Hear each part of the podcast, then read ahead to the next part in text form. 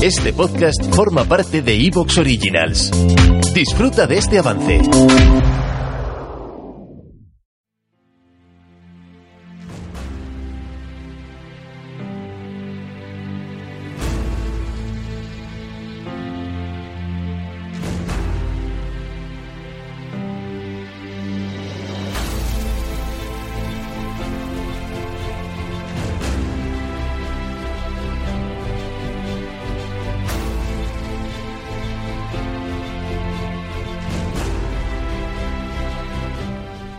Grandes batallas, guerras, episodios históricos poco conocidos, grandes personajes, biografías y mucho más en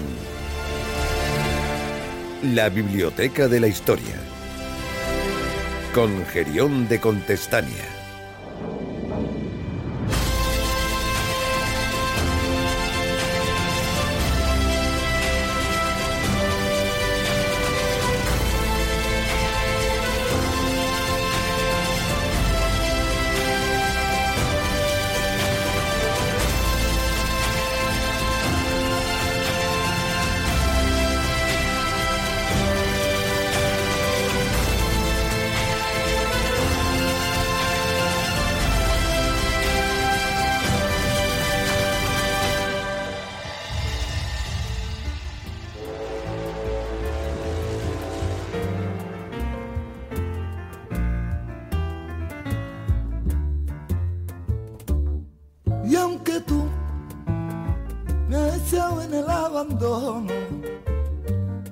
Y aunque tú has muerto mis ilusiones, en vez de maldecirte con justo encono, y en mis sueños te como, y en mis sueños te como de bendiciones.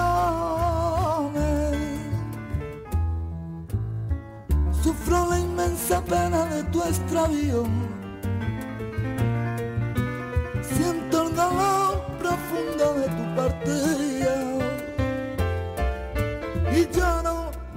Que tú sepas que el llanto mío tiene lágrimas negras.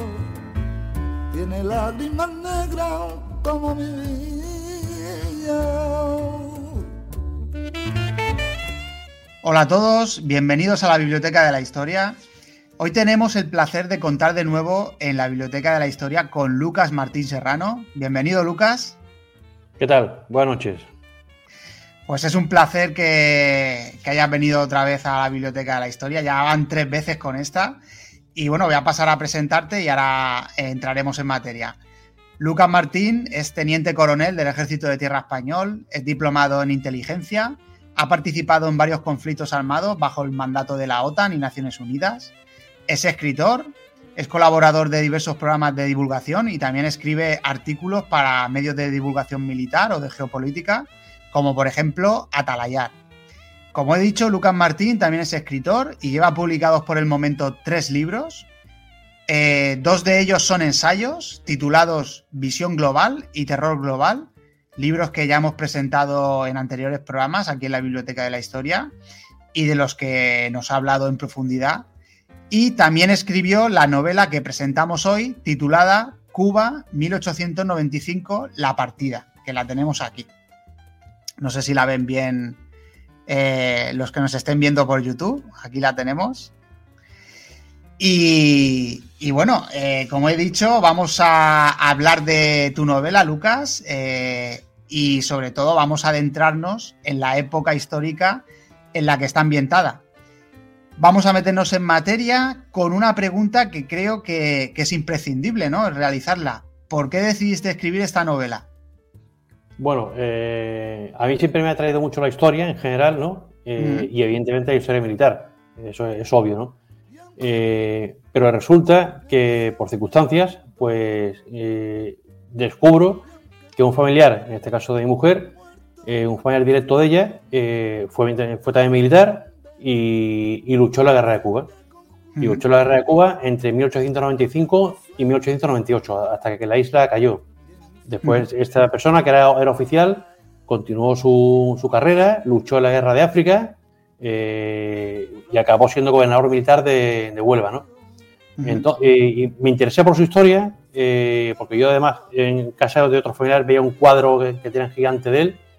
Eh, heredé por parte de, una hija de este señor, heredé sus condecoraciones, su bastón de mando, su fajín, una serie de, cosas que conservo, las condecoraciones como ya he dicho. y bueno, conseguí su hoja de servicios y cuando leí la hoja de servicios, pues me quedé realmente anonadado, ¿no? O sea, de, cómo era la vida de un oficial en esa época, de qué es lo que vivió este hombre, eh, en qué acciones estuvo y todo lo que consiguió. Porque entre otras cosas, que está, se ve en la portada del libro, esa, esa condecoración que se ve en la portada es una fotografía que, he hecho yo eh, de la Cruz de María Cristina, que es, digamos, el equivalente en esa época a la medalla militar individual, que la ganó en, combate en, en Cuba.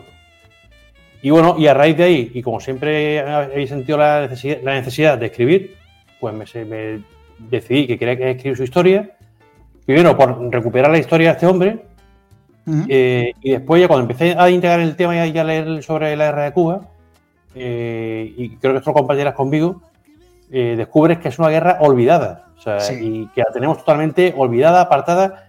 Cierto que es por las connotaciones y lo que implicó, y de hecho se habla de que gran parte de lo que sucede en España en el siglo XX es consecuencia del desastre del 98, como se vino a llamar, algo que se quedó ahí en el subconsciente colectivo.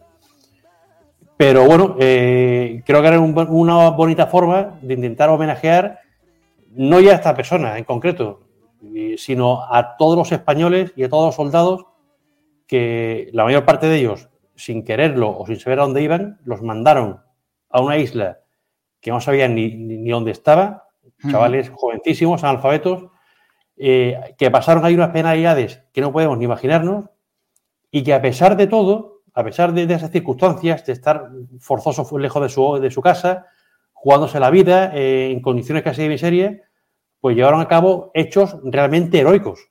Es decir, es una cosa, hay, hay, hay gestas en Cuba que son impresionantes, ¿no?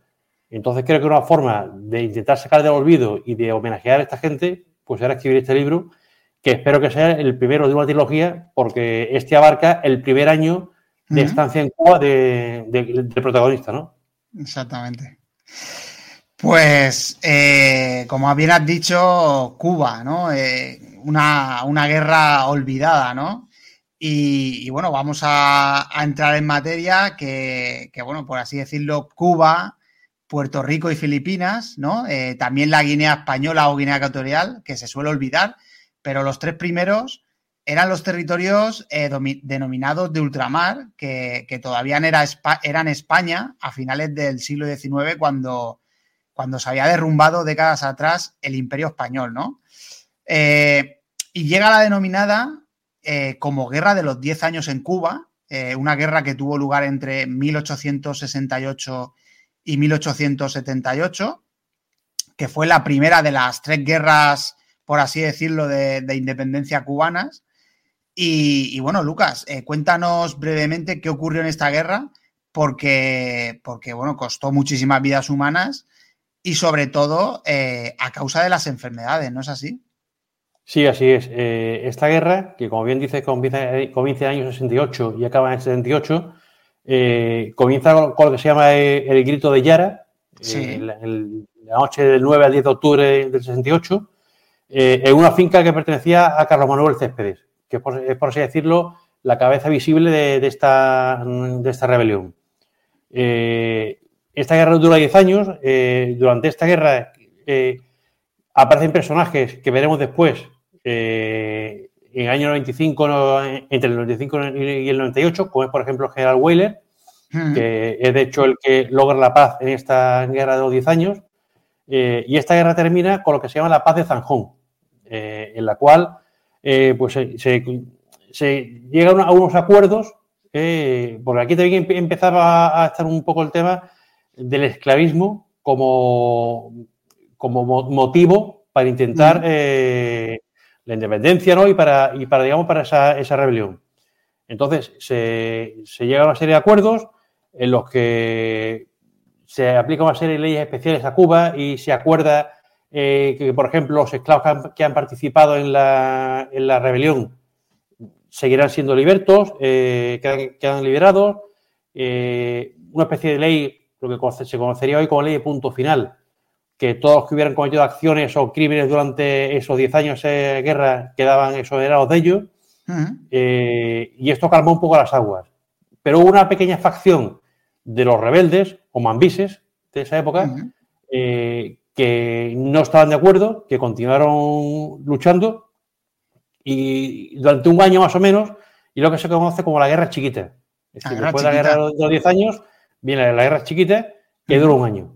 En ese año, eh, digamos, eh, acaban ya los combates y la cosa más o menos eh, se pacifica.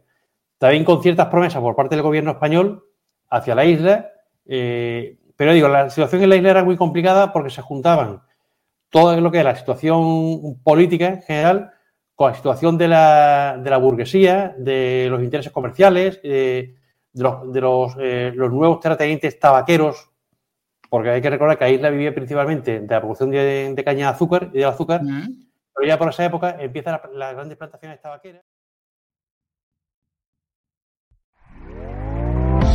¿Te está gustando lo que escuchas? Este podcast forma parte de Evox Originals y puedes escucharlo completo y gratis desde la aplicación de Evox. Instálala desde tu store y suscríbete a él para no perderte ningún episodio.